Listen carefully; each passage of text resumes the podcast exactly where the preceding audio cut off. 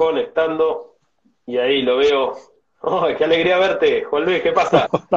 Hola, Fede, ¿qué tal? ¿Cómo estáis? ¿Cómo va? ¿Qué tal, ¿Bien? ¿Qué tal por ahí? Bien, bien, todo bien, todo bien. Bueno, bueno, me alegro, me alegro mucho. Vamos a esperar unos, unos minutitos eh, para que está.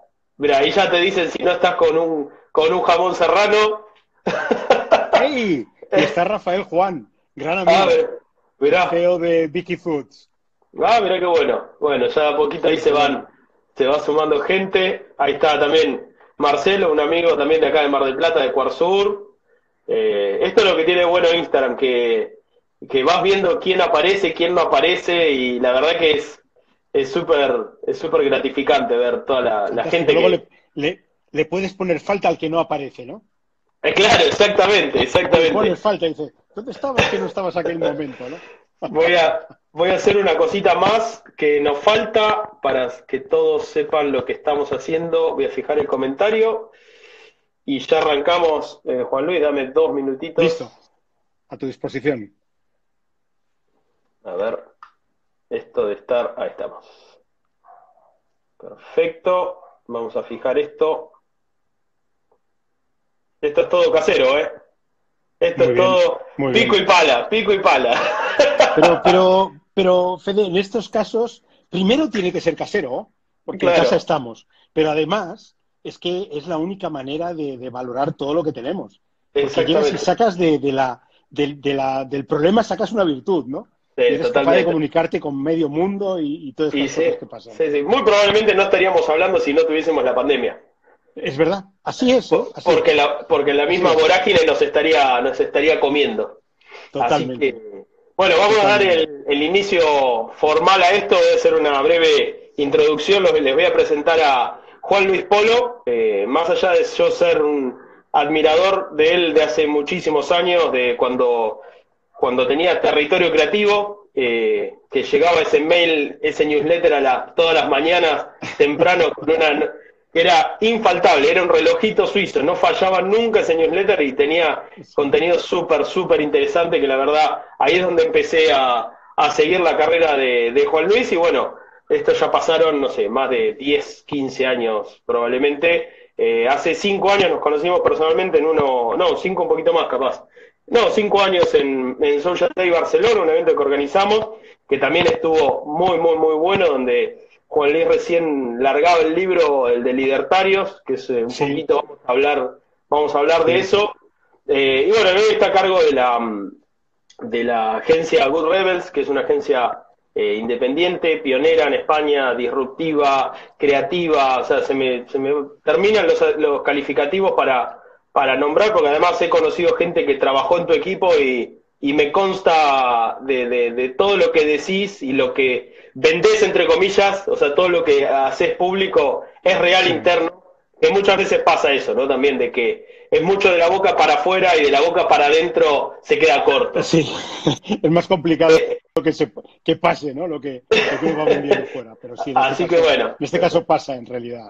Es así, es así. Así que bueno, para que el que no conozca Good Rebels es una, una agencia de referencia en España y en Europa. Aquel que trabaja eh, en Europa, eh, si hablan de marketing digital, está en una de las del top 3 de agencias y no es el top 1 eh, con diferencia. Así que nada, sin mucho más, eh, más preludios, quiero que arranquemos esta charla. Primero agradecerte, Juan Luis, por estar acá. La verdad que es un honor, un honor enorme, enorme y un gusto profesional el poder estar acá con vos.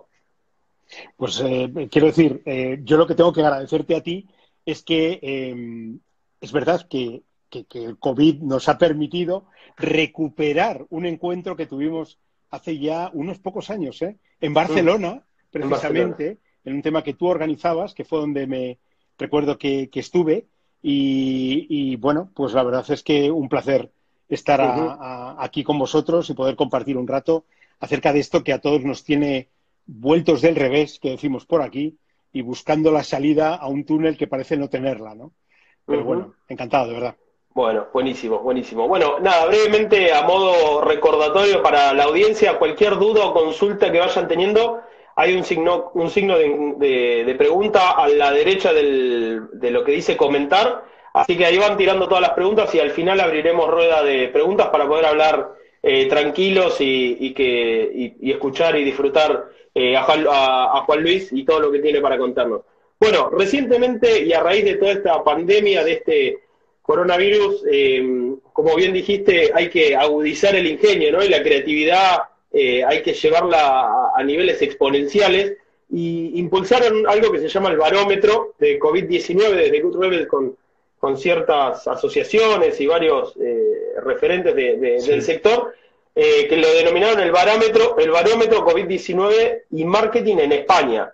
Y la verdad que arrojó, yo lo vi, lo compartí acá, hay varios que estoy viendo que, ya lo recibieron y que dijeron es una lectura obligada para poder eh, saber qué hacer en esta época. Eh, contanos un poco de qué se trata ese, ese reporte y ya nos vamos a ir metiendo en cada uno de los temas. Pues mira, el, reporte lo que, lo que busca, lo que buscaba y, sigue buscando en estos momentos, eh, pero en origen fue así, es entender por nosotros mismos y ser capaces de aglutinar el máximo posible de información en un momento en el que de un día para otro estábamos, estábamos un día eh, que nuestra vida continuaba y al día siguiente se habían cerrado colegios y dos días después ya nos estábamos viendo que se iba a cerrar un país, ¿no? y así el resto de países sucesivamente. Entonces, en ese momento eh, nos pareció que ya de por sí, como tú bien apuntabas, siempre hemos tenido la curiosidad de leer todas las fuentes posibles, de estar lo más informados posibles, pero nos pareció que era un momento magnífico para darle, eh, digamos, un toque especial, ¿no? Y el toque especial que le dimos a ese barómetro fueron dos cosas. Una, preguntar a profesionales del marketing y de la comunicación, en este caso en el ámbito de España, en una primera oleada donde ya se sumaron cerca de 120 personas y ah, que además invitamos, pedimos ayuda a la Asociación de Marketing en España para poder hacerlo más amplio y más completo. Entonces, la primera cuestión era tener la opinión real, pulsada, de las personas que se están enfrentando y se enfrentaban, igual que nosotros, a una situación que cambiaba de un día para el siguiente. Punto uno. Y punto dos, eh, dedicarle el tiempo y el cariño necesario. Mira tú por dónde, como algunos clientes empezaban a paralizarse y a decir, oye, pues vamos a esperar un momento porque estamos viendo cómo abordamos esto, eso nos permitía tener también a personas con capacidad de poder dedicarse a esto. ¿no? Entonces, nos, eh, un equipo concreto que se arremangó, es mi hermano Fernando el que está al frente de todo esto. Mi hermano viene además de consultoría profesional, con lo cual él, digamos que es eh, muy afín a este tipo de informes a la hora de elaborarlos, etcétera, etcétera. Y capitaneando a un equipo de otras tres, cuatro personas, la persona de comunicación, etcétera, etcétera, pues lo que hicimos fue, por una parte, coger toda la información posible, leernos fuentes que ya leíamos pero con un especial ah, cariño o atención en torno a qué se hablaba específicamente del COVID, hacer la encuesta a los profesionales del marketing y la comunicación y lo que venía a continuación era, ¿y ahora qué hacemos con todo esto? Bueno, pues con todo esto lo que empezábamos era a intentar sacar esto que se da en llamar los insights, ¿no? ¿Qué ideas puede haber? ¿Qué tendencias pueden estar ahí subyacentes? Y eso fue lo que pusimos en marcha, ¿no? Y de una primera oleada, que esto fue hace tres semanas, a la oleada actual, ya vamos por la tercera oleada, eh, en la que, claro, pues hemos ido viendo cómo lo veíamos en ese momento, cómo nos respondían los profesionales a preguntas del tipo ¿cuánto dinero crees que vas a dejar de gastar aquí? ¿O cómo crees que eh, se va a extender esto? ¿Cómo será el tipo de recuperación? Etcétera, etcétera, etcétera. Y todo esto lo que fue es dándonos una visión cada vez más global. Y nos apuntó en la dirección de cosas que posiblemente vamos a, comentar ahora, ¿no? Acerca del crecimiento, de, cuáles son las tendencias que crecen, cuáles son los sectores que se han parado, etcétera, etcétera.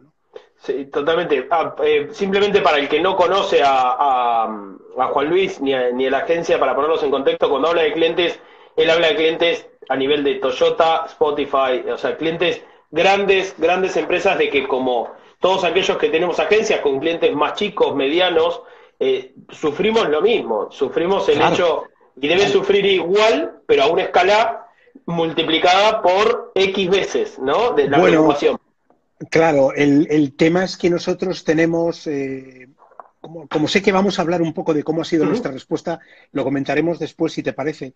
Pero claro, nosotros tenemos 110 personas. Somos una empresa que además en el, en, el, inicio del año, en enero, eh, dábamos a conocer que habíamos adquirido otras dos compañías más. Dos compañías más pequeñas que nosotros, muy complementarias, una específicamente orientada a, experiencia de usuario y la otra con un gran conocimiento en todo lo que tiene que ver con SEM, SEO, Analytics, todo lo que tiene que ver con el mundo Google, ¿no? Y justo las acabábamos de adquirir con la intención de darle un salto grande en cuanto a facturación, servicios y demás. Y entonces uno lo primero que descubre con algo como esto son dos cosas. Uno es que cuántas veces hablamos de lo que significa papel mojado, ¿no? Bueno, pues hemos descubierto de un día para otro lo que realmente significa papel mojado. Esos planes que habías hecho, el presupuesto, eh, los planes de dominación mundial, todo es papel mojado. Y la segunda cosa que descubres, y esta es importante, aquí ya reconozco que los años hacen que al final veas la vida de otra manera, es que la vida es en realidad eso que pasa mientras haces planes. Y sí, es así. En esta situación hemos podido comprobar a la perfección las dos cosas. Totalmente, totalmente. Así que metiéndonos un poco en el tema del barómetro, eh, Juan Luis, eh, y, uno de, los puntos que comenta es los nuevos hábitos del consumidor. ¿no? ¿Qué, fue lo que, lo, que arrojó eso? Pues verás, el, tema de los nuevos hábitos, yo creo que todos llevamos tiempo, nosotros mismos, quiero decir, eh, hablando, y me refiero desde el ámbito del marketing y la comunicación, de agencias como la vuestra, la tuya, la nuestra, llevamos tiempo con esa mezcla de, ser un poco eh, evangelizadores de lo que está por venir, de, de, porque a nuestro alrededor nos vemos como la digitalización lo va copando todo y demás.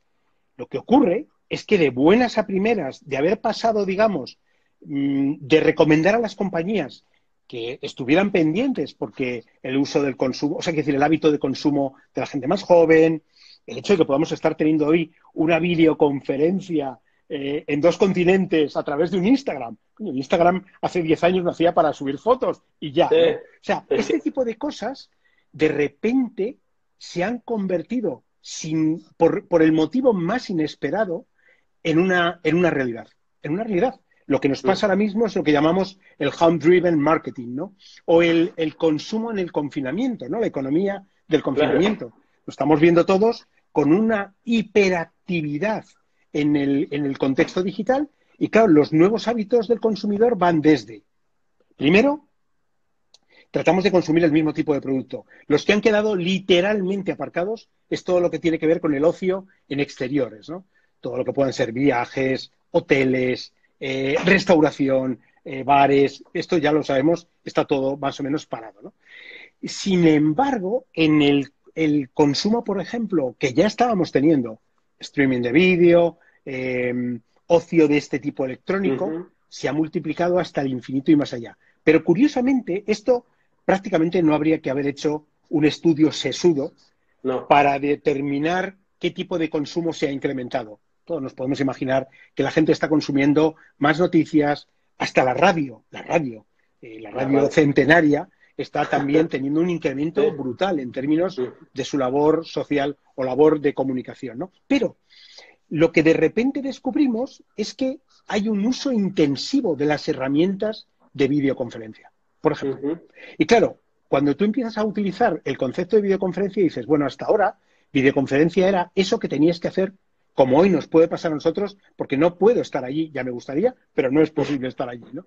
Pero hasta ahora era, eh, por favor, hasta ahora era un sustituto de una preferencia por estar físicamente en el lugar. Pero empezamos a darnos cuenta, y es uno de los puntos que estamos analizando, hasta qué extremo el concepto de podemos hacer muchas cosas, podemos estar hoy pasando un rato magnífico y lo estamos haciendo en la distancia y lo estamos haciendo a través de una plataforma de comunicación, llámalo Zoom, llámalo Meet, llámalo como quieras, Teams, Instagram, etcétera, etcétera, el, hasta qué punto eso influye no en que eh, la gente prefiera ver a sus amigos a través de una pantalla, es absurdo, vamos a preferir ver a nuestros amigos tomando un buen vino, como decir los argentinos, hablando un buen vino y estas cosas.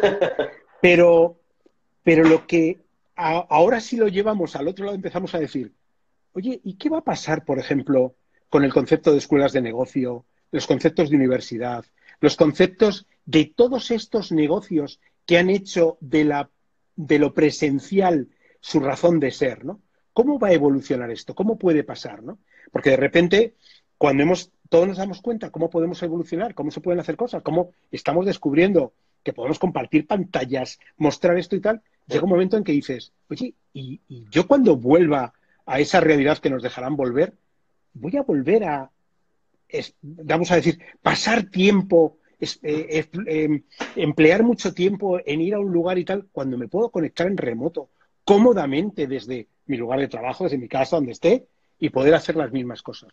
Entonces, dentro, de, dentro de ese cambio de hábitos, no es solamente lo que yo consumo hacia mí, más televisión, menos televisión, más streaming, más, más plataformas. Disney, curiosamente, como parece una casualidad, se ha estrenado justo en plena pandemia y crece Totalmente.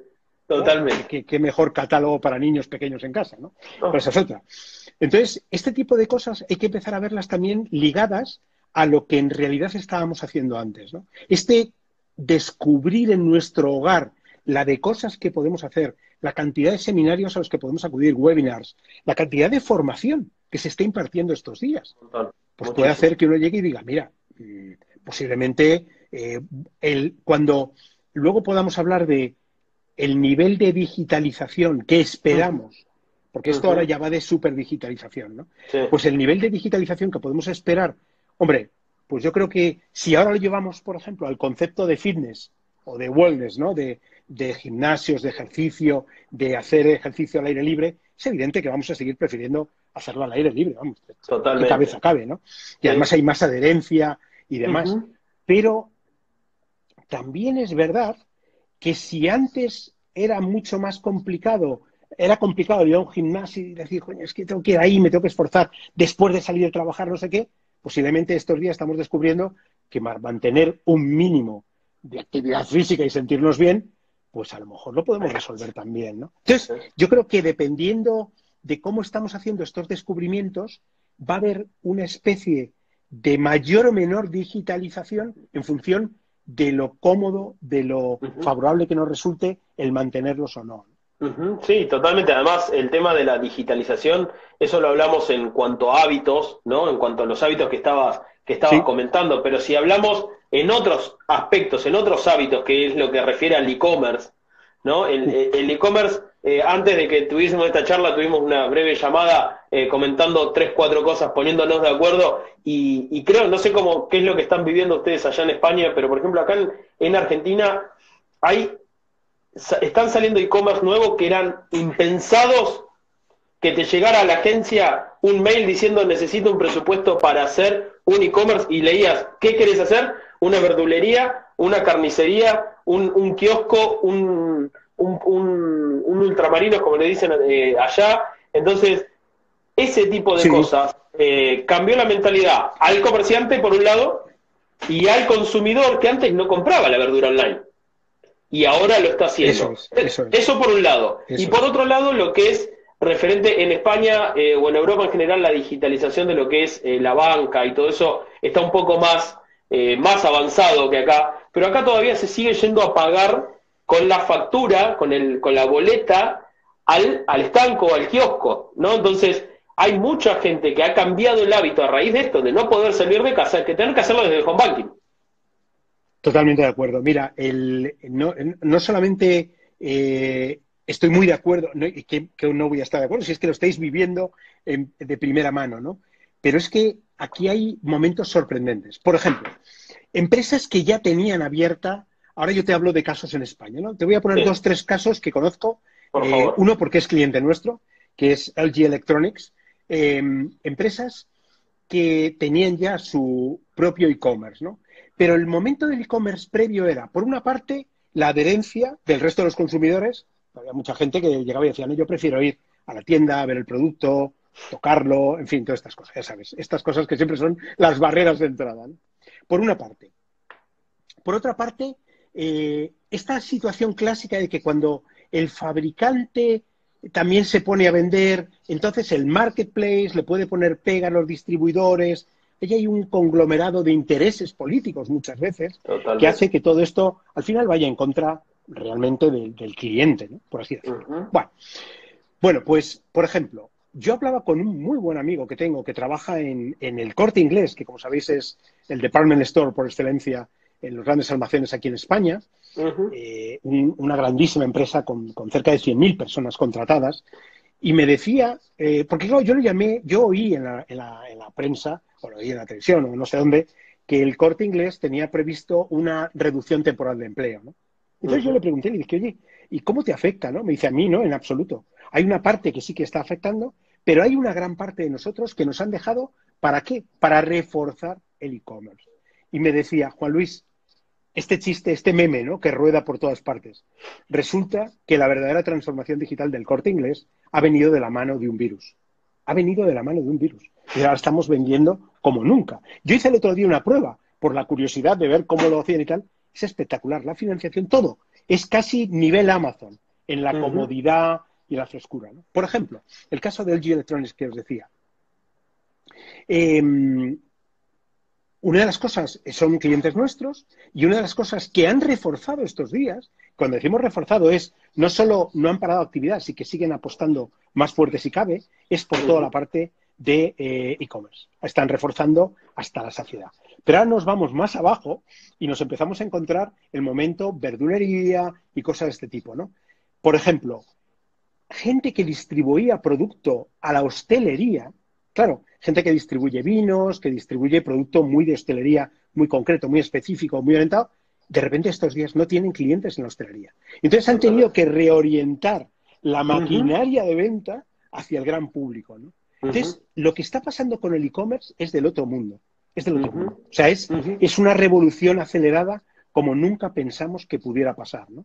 Y por supuesto, eh, eso va a conllevar lo demás que tú estabas hablando. Hasta los más mayores se van a dar cuenta que no van a tener más remedio que utilizar más servicios bancarios online, porque es que no van a poder acudir al banco. Y además, ni les conviene, ¿no? claro, yo creo que el e-commerce eh, tenía por correr todavía, o sea, para llegar al punto que está hoy, creo que tendrían que haber pasado varias generaciones para poder llegar al, hábito que hoy, forzosamente, como dijiste, un virus nos empujó a tener que comprar todo online. Entonces, eh, creo que es un camino, como se suele decir en Argentina, y en el punto, en el, en el barómetro pusieron una frase similar que es un camino de ida, es un punto de no retorno. Eh, el e-commerce y creo que es un sitio, es, es, eh, es un obligado hoy, el que esté escuchando, que se acerque al mundo e-commerce porque va a mejorar en un montón de aspectos y lamentablemente con, con la situación que estamos viviendo no se sabe en España quizás están un poquito más adelante que nosotros en, lo que respecta a la pandemia, eh, pero acá personalmente no se sabe cuándo se va a abrir y creo que es, es una muy buena forma de, empezar. Ayer te voy a hacer una pregunta eh, que ayer justo, en, no, el, miércoles en el vivo eh, preguntaban, a ver vos qué opinás. Hay que, si yo quiero empezar un negocio, ¿empiezo por un e-commerce o empiezo por un local? Esa este, como decía el otro, si yo tuviera la respuesta a esa pregunta que funcionase, ya me había retirado hace tiempo. ¿eh? lo mismo, lo mismo. Yo creo, yo creo, fíjate, en, condiciones normales, el e-commerce era la alternativa natural y lógica al coste elevadísimo que tenía poner en marcha un local, ¿no? Pero hoy, hoy, hoy, quiero decir, hoy no, porque en estos momentos todo está cerrado. Pero cuando salgamos de esta, una de las cosas que, yo creo que se va a ajustar es el coste precisamente del espacio físico, de, las rentas de alquiler, de, rentar algún tema, ¿no? Entonces, posiblemente eh, sea hasta razonable plantearse lo uno y lo otro. Ahora bien, llevamos mucho tiempo, esto y lo conoces tú también, por ejemplo, con el caso de Amazon, ¿no? Amazon 100% electrónico todo, 100% virtual, tiene sus almacenes, pero nadie los conoce, más que si te invitan a una visita guiada, y al mismo tiempo con la intención y haciéndolo, el abrir tiendas físicas para poder terminar de redondear la experiencia de posible usuario. ¿no? Entonces, no hay una respuesta fácil, pero lo que yo sí diría, ¿eh? lo que yo sí creo, es que si tu modelo de negocio es, por definición, eh, un modelo de negocio que tiene todas las papeletas para funcionar en, digital, en un formato de e-commerce robusto, eh, hay que apostar por ello 100% desde el minuto uno. Porque el único tema de abrir un local y el e-commerce, normalmente la gente lo que tiene son locales y después han abierto e-commerce. Y así les va, y así les va. Si tú tienes dos frentes, no aprietas en ninguno. Entonces, yo, mi opinión personal, hoy, si yo tuviera hoy que empezar desde cero un negocio y pudiera ser un e-commerce, e-commerce y nada más, sin tiendas y sin historias, y ya habrá tiempo para ver si eso funcionaría de otra manera. Eh, totalmente. Juan Luis, otro de los puntos que quería que comentemos era referente al trabajo remoto, ¿no? Al trabajo remoto y el, y el liderazgo digital, y acá es uno de los, de los puntos donde más me gusta escucharte porque eh, es, es, realmente eh, admirable lo que la, filosofía y la forma de transmitir que tenés en respecto a este punto. Entonces, hablando de las organizaciones centradas en el humano, ¿no? contanos un poquito sobre eso, Mira, el, en, términos, en términos de categoría, el, hace solo un mes, ahora de categoría, ¿no? Del, trabajo, del teletrabajo, trabajo en remoto. Hace solo un mes, y hablo por España, justo acabamos de cumplir, este fin de semana estamos cumpliendo matemáticamente el mes aquí, todos encerrados. Hace solo un mes todavía había empresas, muchas, ¿eh? que se estaban planteando si el teletrabajo era para ellas. Hace solo un mes había empresas donde los equipos de recursos humanos estaban discutiendo con comités de dirección, con dueños, con propietarios, con managers, para saber o para intentar a ver si su gente podía, para conciliar temas laborales y personales, pues el tema de poder un par de días trabajar desde casa. Hace solo un mes. Hoy es que no hay nada que discutir. o sea, el trabajo remoto es o no hay trabajo, ¿no? Salvo, evidentemente, las, circunstancias y los, las situaciones de fábrica, de construcción y todas estas cosas. Pero para los demás es que no hay ya discusión. Es increíble hasta qué punto de un día para otro se han respondido preguntas y dicotomías que tenían las compañías. Sí, sí, sí, que los han, los han forzado a eso directamente. Claro. Entonces, bueno, ¿qué, ¿qué, hay ahora mismo? Mira, yo, yo agrupo siempre eh, porque me gusta verlo así y porque nuestra experiencia, yo diría, y la mía personal, por supuesto, nos lleva por ahí. Yo agrupo liderazgo, comunicación y añadimos ahora el teletrabajo. Mira, liderazgo y comunicación son la misma moneda. Tú estás viendo una cara y la otra. Yo siempre digo que es muy difícil, es muy difícil liderar equipos si no eres un buen comunicador, ¿no? Si no trabajas los aspectos de comunicación. Comunicación son muchas cosas. Desde un buen email que envías hasta una charla que puedes dar a tu equipo o un tema, o simplemente muchas veces la comunicación también consiste en saber escuchar qué es lo que tus equipos te están contando y demás. Bueno, pues liderazgo y comunicación van de la mano. Y luego ahora se añade el, el trabajo remoto. Aquí la pregunta clave es, ¿cómo podemos mantener alto el propósito, la vinculación, las ganas, el espíritu de lucha y de sacrificio, porque es lo que hay en el fondo en el tema laboral también, todos estos aspectos, ¿cómo podemos hoy en día llevarlos a buen puerto en un momento en el que no tenemos presencia física, en el que si estábamos acostumbrados a que esa fuera el modo de interactuar, de repente se ha dinamitado, ¿no? Se ha demolido. Entonces, de todos estos aspectos, normalmente, rápidamente, eh, nos fijamos en, coño, esto del trabajo en remoto, es importante conocer las herramientas. Pues las herramientas hoy son unas, mañana serán otras y, este le comprará el otro y, yo qué sé, ya Apple comprará otra compañía y al fin. A mí de las herramientas estoy acostumbrado, son ya muchos años en lo digital y he probado todo tipo de sabores, ¿no?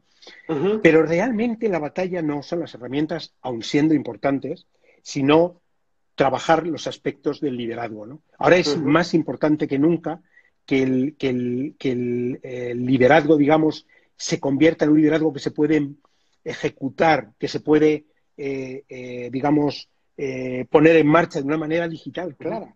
Y cómo hacerlo, Y aquí hay muchísimas cosas, no daría para una sola charla hoy del, tiempo que tenemos, pero hay muchas cosas que tocar, ¿no? Una gran comunicación con los equipos. Ahora mismo, las personas con más responsabilidad de las compañías, llámalo los managers, llámalo los líderes, llámalo el CEO, o a nivel de cada uno, ¿no? El más, la máxima responsabilidad, si tú tienes equipos, en este momento hay que ser el embajador número uno de la marca. Hay que comunicar todo el rato, porque estamos siendo el faro en el que, el que alumbra, el faro que alumbra a nuestros equipos, ¿no?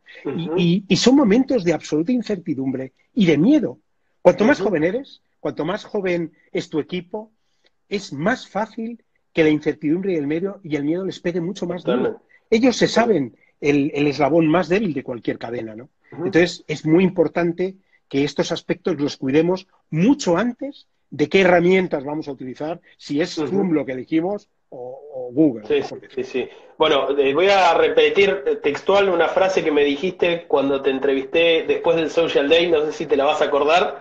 Eh, Verás. Dice, si quieres un equipo motivado, dale motivos.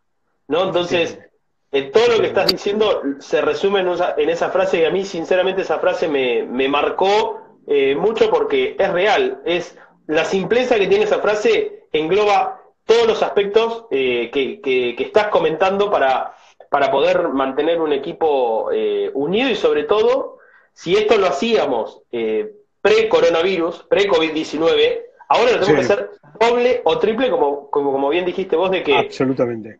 Cualquier líder es, es el faro, ¿no? Es donde, donde tienen, tienen, que seguir. Juan Luis, ¿cómo impactó esto el, de la pandemia del coronavirus en, en la agencia? a nivel negocio y a nivel justamente equipo, como decías, eh, en esas dos ramas?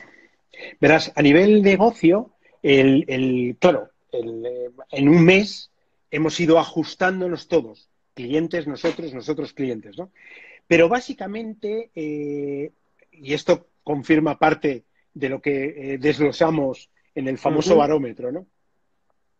Básicamente, si tienes clientes en estos momentos en las economías que están congeladas, lo que nosotros llamamos los frozen economies, como son turismo, ocio, em, por decirte, mira, las tengo aquí más aquí delante, turismo, hostelería, transporte, ocio en público, vamos a decir, ¿no?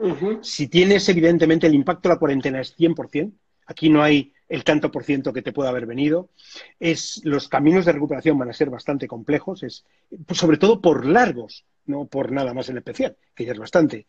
Y evidentemente también están trabajando muchos aspectos de, esa superdigitalización. Entonces, si tienes clientes de este tipo, estos son los que más nos han impactado. Nosotros trabajamos para varios clientes eh, que son del sector de ocio, turismo, restauración, con lo cual esta gente lo primero que hemos hecho ha sido llegar clarísimamente a un acuerdo, además un acuerdo humano, no, no son capaces ahora mismo de seguir con su actividad y nosotros, en todo caso, lo que les hemos eh, prometido es estar con ellos a pesar de que no sean capaces en estos momentos de mantener la actividad. ¿no? Lo cual significa una, un recorte o una desaparición temporal de un ingreso que tuviéramos con ingreso. Pero vamos a seguir a su lado.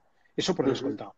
Luego, en otros clientes, por ejemplo, se han activado más, por lo que comentábamos, porque están en, situaciones que impactan e-commerce, que impactan otro tipo de actividad. ¿no? Eso con respecto a clientes. ¿Qué es lo que, por supuesto, las expectativas de ingresos, de, facturación y demás, pues evidentemente están impactadas por la propia expectativa que tiene el cliente o no de poder seguir con su negocio en la misma línea. ¿no? ¿Qué hemos hecho? Bueno, pues lo primero que hemos hecho es lo que hicimos en el 2002. En aquellos entonces, eh, Territorio Creativo antes que Google Rebels, eh, era una empresa, éramos 25 personas, por aquel entonces solamente éramos, eh, solo estábamos como socios trabajando mi hermana Maricruz y yo, Fernando todavía no había desembarcado y ninguno, y por supuesto no todo el volumen actual de, socios que tenemos. Y en aquel entonces, pues nos tocó la crisis de las .com, el, el crash famoso de, del momento digital 100%, y en aquel entonces tomamos ya una decisión lo pasamos muy mal, por cierto, éramos mucho más pequeños, mucho más inexpertos, pero tomamos la misma decisión que hemos tomado ahora. Y la decisión que hemos tomado ahora es el empleo hay que mantenerlo al 100%. Para eso, lo primero que hemos hecho, socios y un grupo de personas que, digamos, está cerca de los socios de mayor confianza, es reducir los salarios a un 50%. Esa fue la primera decisión que tomamos, para mantener al máximo no solo el empleo, sino el nivel de sueldo de la gente que, llevan menos tiempo y porque son más jóvenes cobran menos dinero, ¿no? Y no se les puede tocar nada, porque les haces les haces un roto, como decimos en España. Esa fue una de las primeras cuestiones. La segunda cuestión fue redoblar esfuerzo con nuestros clientes. Un 120% de entrega a todos ellos. Hemos estado llamando, eh, comentándoles, eh, resolviendo hasta el más pequeño favor que tuviéramos que resolver, hasta la más pequeña situación porque era la manera de, controlarlo. ¿no? Y la tercera cuestión es, eh, pues realmente, seguir manteniendo ese barómetro, por lo que decíamos, porque nos ha parecido que es, es, una, es un win-win que se llama, ¿no? Primero, devolvemos al sector mucha información, como tú mismo apuntabas, que es útil para un propio sector y al mismo tiempo a nosotros nos permite eh, seguir manteniendo muy activa nuestra marca, que por otra parte consideramos que va a ser una de las cuestiones que hay que tener en consideración en este tiempo, porque la marca es lo que nos va, las marcas siempre protegen a los equipos y a las empresas. Entonces, la marca va a ser un poco lo que eh, nos haga estar preparados para lo que va a venir a continuación, que es la recuperación que podemos prever, ¿no? Sí, totalmente. Y eh, es muy, muy, muy interesante lo que, lo que vos contás, porque, por ejemplo, en nuestro caso, no, eh, a nivel negocio nos afectó, obviamente, porque el día que se decretó la pandemia, te habrá pasado, ardía el teléfono. Eh, hola, ¿qué tal? No, basta, suspendemos, suspendemos, suspendemos, suspendemos, suspendemos. Y sí, es real y, nosotros, bueno, en la agencia también, eh, a nivel equipo lo, lo, mantuvimos y bueno, hay ciertos clientes que, que decidieron eh, suspender finalmente, ¿no? Pero es real que nosotros ahí seguimos manteniendo, eh, seguimos manteniendo en la medida de lo que se puede estar ahí al lado de ellos y acompañándolos porque me parece que el que está en las malas, cuando, cuando lo acompañas a alguien en las malas, lo acompañas para siempre, porque... Totalmente de acuerdo pues no tenés, eh, no, tienen excusa para reprocharte nada, no tenés, eh, eh, es una forma de cuidar, ¿no? El customer service. yo que vengo de trabajar en, Disney, digamos que trabajé unos años en, Disney en, en Orlando, es lo primero que te inculcan en la cabeza. Es el cliente primero. primero el, extra mile, el efecto wow, y este es el extra mile que tenemos que hacer, pero obligados. Totalmente. Mira, yo además creo que de todas las cosas que, están, digamos, eh, sometidas a presión, que pueden llegar a desaparecer, yo una de las que más siento realmente por esta, por esta línea siempre que marcamos de, de cuidar a nuestras personas, ¿no? Es toda la cantidad de talento que tantas y tantas compañías hemos sido capaces de ir atesorando todo este tiempo a base de mimar personas, a base de combinar equipos, a base de éxitos con los clientes, a base de fracasos muchas veces también con los mm. clientes, todo ese talento y esa, esa forma de actuar juntos que se pueda perder, ¿no? Porque claro, cuando tú te desprendes de personas, en el fondo estás desprendiéndote de vivencias, de talento real, de situaciones humanas, de un montón de cosas, ¿no? Y de los que te llevaron a, y, de los que te llevaron a donde estás hoy. Totalmente, totalmente. Eh, Porque ya te anticipo que este Juan Luis Polo que os habla es, hay un, es, un, es un estratega del, tipo 1. Hay un magnífico libro, yo os lo recomiendo, de Rafael Martínez. Rafael Martínez era, eh, yo le conocí en el 2005 y él era, eh, cuando empezó Twitter y todas estas cosas, él tenía un blog eh, sobre estrategia, porque es un tipo que sabe un montón y tiene una cabeza privilegiada realmente, ¿no? Entonces Rafael Martínez tenía el libro del estratega en el que él marcaba cinco tipos diferentes de, estrategas. Pues uno actúan más así, otros más asado. Y yo soy el, del tipo uno, son de la gente que hay que poner para que las cosas empiecen. Yo prendo mechas, yo prendo fuego, yo arranco cosas. Pero luego es conveniente quitarle del medio. Porque igual que lo ha arrancado, lo puede tirar por la borda. Entonces, es, un tipo de estrategia un poco descerebrado, ¿no? Entonces, quiero decir con eso, al hilo de lo que comentabas, que yo hoy estoy aquí, estoy hablando con vosotros, estoy encantado, y, pero, pero hay tanta gente detrás mía, tanta gente, solamente el barómetro que estábamos comentando, que me permite poder hablar de estos temas, hay tanta gente que es, es, es, es, importantísimo entender cómo las compañías se construyen y cómo las personas lo son todo. ¿no? Bueno, eso, Juan Luis, me das el pie para que ya hablaste un poquito sobre la gestión de equipo y demás, pero hablanos un, poco más de cómo gestionar los equipos a pesar de la distancia, ¿no? Porque no solo la distancia, olvidémonos por un ratito, aunque sea del coronavirus y del COVID, a pesar de la distancia, cuando mismo las empresas, en el caso de ustedes, están en Madrid, en Barcelona, en diferentes, en diferentes zonas y tienen que seguir trabajando como equipos, eh, ¿cómo, ¿cómo logran esa unión eh, a pesar de las fronteras, a pesar de los continentes, ¿no? ¿Cómo, cómo llegan a eso? Pues verás, todo empieza por el concepto de... Yo, te soy sincero, yo tampoco era un, un, gran conocedor de los conceptos de cultura corporativa, ¿no? Pero un día descubres que la cultura corporativa no es ni más más ni más menos corporativa hace referencia a las, empresas, vamos a decir mm. así, ¿no?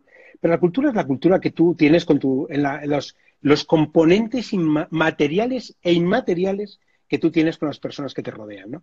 Entonces, eso está compuesto de cosas que cuando te dedicas, luego ya si empiezas a estudiar sobre esto y lo analizas y lo y ves sobre ello, está compuesto de, cosas que terminan siendo ritos, rituales. O sea, tú tienes que crear ritos. A ver, las, culturas eh, religiosas, todas, desde la cristiana, la eh, judía, cualquiera de ellas, están construidas sobre la base de ritos de cosas que haces, pues los cristianos los domingos, los católicos van a misa, eh, los, judíos el sábado es su día especial, este tipo de cosas. Bueno, pues cuando lo llevas a la compañía, lo que tienes que detectar es, lo primero, qué cosas ya son de manera, como llamamos consuetudinaria, ¿no? de manera natural, qué cosas ya están convertidas en un rito.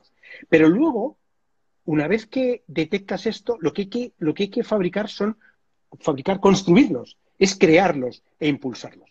Entonces, lo que hace posible que una compañía como la nuestra esté, digamos, eh, conectada por, todos los lugares que estamos, pero al mismo tiempo, eh, digamos que compartimos una visión única de cómo abordar los temas, son toda esa serie de elementos que hemos ido construyendo de momentos, llamémoslos ritos, rituales, que son desde, por ejemplo, el desayuno que hacemos los viernes en, en Madrid nueve y media y que seguimos haciendo ahora. Hemos pillado a todo aquel que se ha dejado para que nos lo cuente por Zoom, pero es que hay que seguir con los desayunos. No se puede parar nada. ¿no? Bueno, tenemos desde esos desayunos hasta las reuniones, por ejemplo, que hacemos eh, mensualmente para comunicar a todo el equipo cómo está la marcha de la empresa, ¿no? cómo está funcionando. Y todo esto tiene nombres. Es el Rebel Outlook, es el Rebel Fridays, es, por ejemplo, el Focus que llamamos, ¿no? El Rebel Focus el, momento que hace cuatro o cinco años mi hermano Fernando dijo, oye, vamos a crear una comida una vez al mes en la que una serie de personas que llevan más tiempo en la compañía, que estamos detectando que tienen cierta influencia sobre sus compañeros, de alguna manera eh, están destinados a ser líderes en, en, sus actividades, ¿por qué no nos vamos todos a comer? Y lo que hacemos es que con una agenda empezamos a discutir con ellos temas que el día de mañana nos van a impactar podemos hablar de cómo subir sueldos, podemos hablar de cómo hacer las vacaciones. En el fondo, hemos ido creando espacios y, ritos que repetimos, reiteramos, eh, eh, eh, producimos de tal modo y manera que para cualquiera que ya está en la compañía es como una zona común donde reconoce a los suyos. Y para las personas que se incorporan, y esto es muy importante, los famosos onboarding, que, de los que todos hablamos, encuentran una fórmula de empezar a conectar con esa forma de ver la compañía, con esa forma que tenemos de ver los clientes, con esa forma de verlo todo. ¿no? Esa es un poco la, dinámica.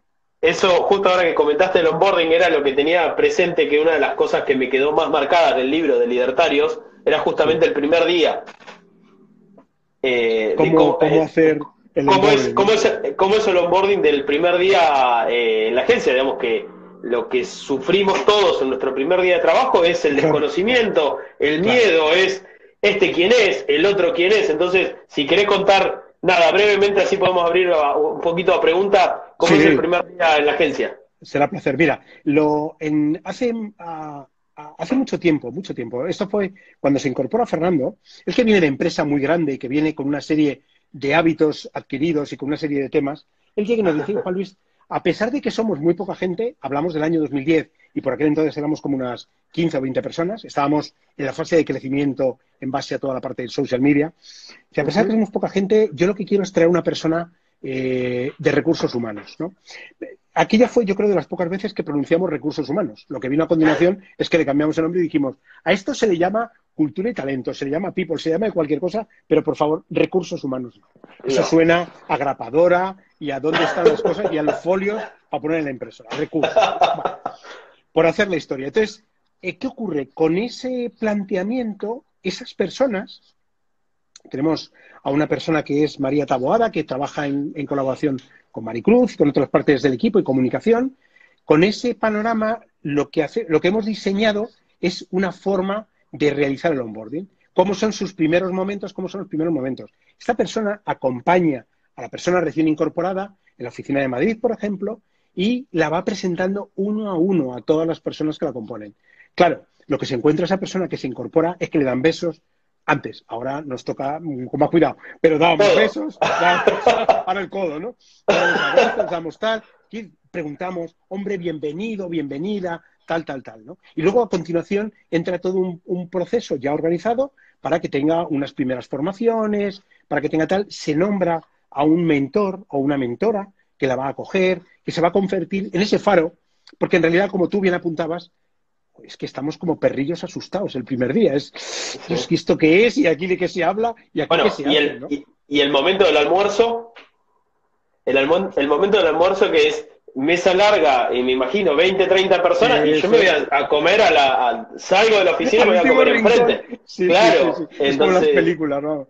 Eh, claro, claro, de esta manera te coge un equipo, luego además normalmente te incorporas para un proyecto, entonces hace especial hincapié en el equipo que ya está en ese proyecto, son de acogida, entonces bueno, la verdad es que funciona muy bien, ¿no? Fíjate que no solamente el durante, cuando tú estás en la compañía, sino que lo que también estamos mimando al, al máximo es todas las personas que ya salieron de la compañía. Hace dos semanas hacíamos un Zoom multitudinario, ciento y pico personas, donde se conectaban parte del equipo actual y parte del equipo que fue. O sea, es que llega un momento que dices, es importantísimo. Y claro, la gente se encuentra, se reencuentra con compañeros, se reencuentra con los tal es magnífico. Es algo, es algo que no hay forma de comprar con dinero, de verdad, ¿eh? sinceramente. Totalmente, totalmente. Bueno, una cosita voy a comentar, eh, Juan Luis, y te hago la última pregunta y así lo abrimos a, preguntas. Sí, por favor. Aquel que quiera ir dejando preguntas, por favor, a donde está el signito de pregunta, al lado del botón comentar, ahí así después las vemos todos y la, todo el mundo las va consultando. Estoy obligado a hacerte preguntas incómodas como te la hice en 2015. No sé si incómodas, pero preguntas poco habituales Preguntas poco, poco habituales, que me las vas a poder responder más que de sobra. Eh, a mí me gusta mirar mucho, eh, eh, hacer introspectiva en, los errores que comete uno profesionalmente, ¿no? De que muchas veces qué es lo que me gusta, qué es lo que no me gusta y demás. Entonces, quisiera que me cuentes tu gran win a Juan Luis Polo. Olvidemos no de territorio, de Good Juan Luis Polo. tu mayor éxito y tu mayor fracaso. Mira, mi mayor éxito es haber sido capaz de dejar espacio a, la compañía para crecer. Cuando eres el socio fundador, el máximo responsable, el dueño y señor, eh, tras 15 años o, tantos años, el, entender que si no dejas espacio a los demás, la compañía no crecerá, es algo de lo que me siento especialmente orgulloso. Mi mayor fracaso pues verás, mi mayor fracaso yo creo que fue eh, cuando en el año 2002 quebramos la compañía eh, y el fracaso fue no verlo venir. No verlo venir. Ya sé yo que esto ahora podemos decir que tampoco nadie vio venir el coronavirus, a pesar de que estaban los. No, pero yo en aquel entonces sí me ha quedado como esa espinita grabada de. porque no verlo venir y sufrir aquello nos hizo sufrir muchísimo más innecesariamente los años siguientes. ¿no? Con lo cual, yo creo que esos son los dos momentos eh, y los tengo que ligar a, términos, digamos, eh, profesionales, ¿no? porque en lo personal, sinceramente, a día de hoy me considero una persona, eh, y siento decir esto así porque lo mismo hasta doy envidia, especialmente feliz. ¿no? Estás, Llegas a una edad en la que si eres capaz de autoanalizarte y has sido capaz de también ver las señales por dónde van, descubres que, tienes la seguridad suficiente como para que ya en nada te saque de tus casillas, te conviertas en el Yoda que los demás necesitan, ¿vale? Esto es muy importante. Ahí es el momento de convertirte en maestro y mentor de tantos y tantos y tantos rebels. Entonces, para mí ese es un momento único, ¿no? El que estoy viviendo, la verdad. Bueno, me alegro muchísimo. Voy a activar acá una pregunta que hay por acá, a ver qué nos dicen. Ah, bueno, ya justo, ya fue respondida. ¿Cómo motivan equipos a la distancia, eh, si querés dar algún, algún otro Bueno, tip extra. Sí, estábamos comentando de crear los ritos, estábamos hablando de crear eh, esos momentos en los que la gente puede compartir, pero la verdad es que esos ritos es más fácil mantenerlos en la oficina de Madrid, en la mm, oficina de Barcelona a Barcelona, pero ¿cómo combinas ambos, no? Bueno, eso nos inventamos otra cosa que llamábamos un café con, y eran los cafés Ah, con Zoom, sí. cuando empezamos a utilizar Zoom, que mezclamos, toca por sorteo, te cae una convocatoria y tú te metes allí a una conferencia y no sabes con quién vas a estar. Y entonces aparece alguien de Barcelona, alguien de México, el británico de turno, británicos que nunca quieren aprender español, ¿no? Que mata. Pero bueno, esa es otra historia. Eso Bueno, como lo hacemos, ¿no? Sí, totalmente. Bueno, Juan Luis, para ir cerrando, que nos quedan poquitos minutos, eh, te quiero agradecer enormemente tu predisposición, tu buena onda, como se suele decir acá, eh, por estar, no, no, lo dudaste ni un segundo en el momento que, que te lo propuse, así que eh, súper interesante, la verdad que se me quedan un millón de preguntas y creo que Instagram se dio cuenta de todo este tipo de cosas, de estas charlas, y por eso lo limitó en una hora, estas cosas, ¿no? Porque si no podríamos estar acá hablando horas absolutamente, porque esto que estamos haciendo nos apasiona a ambos y, y a todos los que seguramente están acá conectados. Así que, nada, simplemente agradecerte, ojalá te podamos ver algún día en Argentina o tomando una Ojalá. caña en- en España. Claro que sí, claro que sí. Será un verdadero placer. ¿eh? Muchísimas gracias, de verdad. Me ha hecho una ilusión terrible, Fede, que me invitaras, que te acordaras de mí y que hayamos podido pasar este rato, de verdad, ¿eh? Eh, sinceramente. De hecho, de hecho cuando, te, cuando te escribí, eh, el mensaje decía, hola Juan Luis, no sé si te acuerdas de mí, porque yo Bien. sinceramente no, eh, no, no, no, no esperaba una respuesta como la, o sea, me le- a- a- dada la demanda y la, la, la, la cantidad de invitaciones que debes tener, eh, no esperaba eh, que, lo, que lo aceptaras tan rápido. Así que, de nada, eh, de nuevo, enormemente agradecido y un placer y que, y que se repita este rito. Claro, di que sí. Será un placer. ¿eh? Y, no de- y no dejéis de mantenerlo vosotros, ¿eh? Muy importante, Claro. de verdad. Nosotros-. De hecho, hasta el 23 tenemos todos los días una charla. Mañana vamos a hablar con, con Ramón Heredia eh, sobre la fintech en Latinoamérica eh, y las startups, cómo se están, cómo, cómo tienen que enfre- enfrentar esto. Ramón Heredia es un referente eh, eh, de la innovación en Latinoamérica. La verdad que es eh, también es un lujo. Y bueno, y así iremos teniendo todos los días a alguien diferente. Hubo un montón de amigos conectados. Bueno, ahí está eh, Rafa, bueno, Gloria también, Pilar, eh, Fabián, Ana, bueno, un montón de gente, Dani Iglesias también de, de Soy una marca de, de Málaga, también un gran amigo, así que nada, voy a cerrar con esto y muchas gracias eh. Juan Luis y, Gracias. y espero... Gracias a vosotros y un abrazo muy fuerte. Dale, igualmente.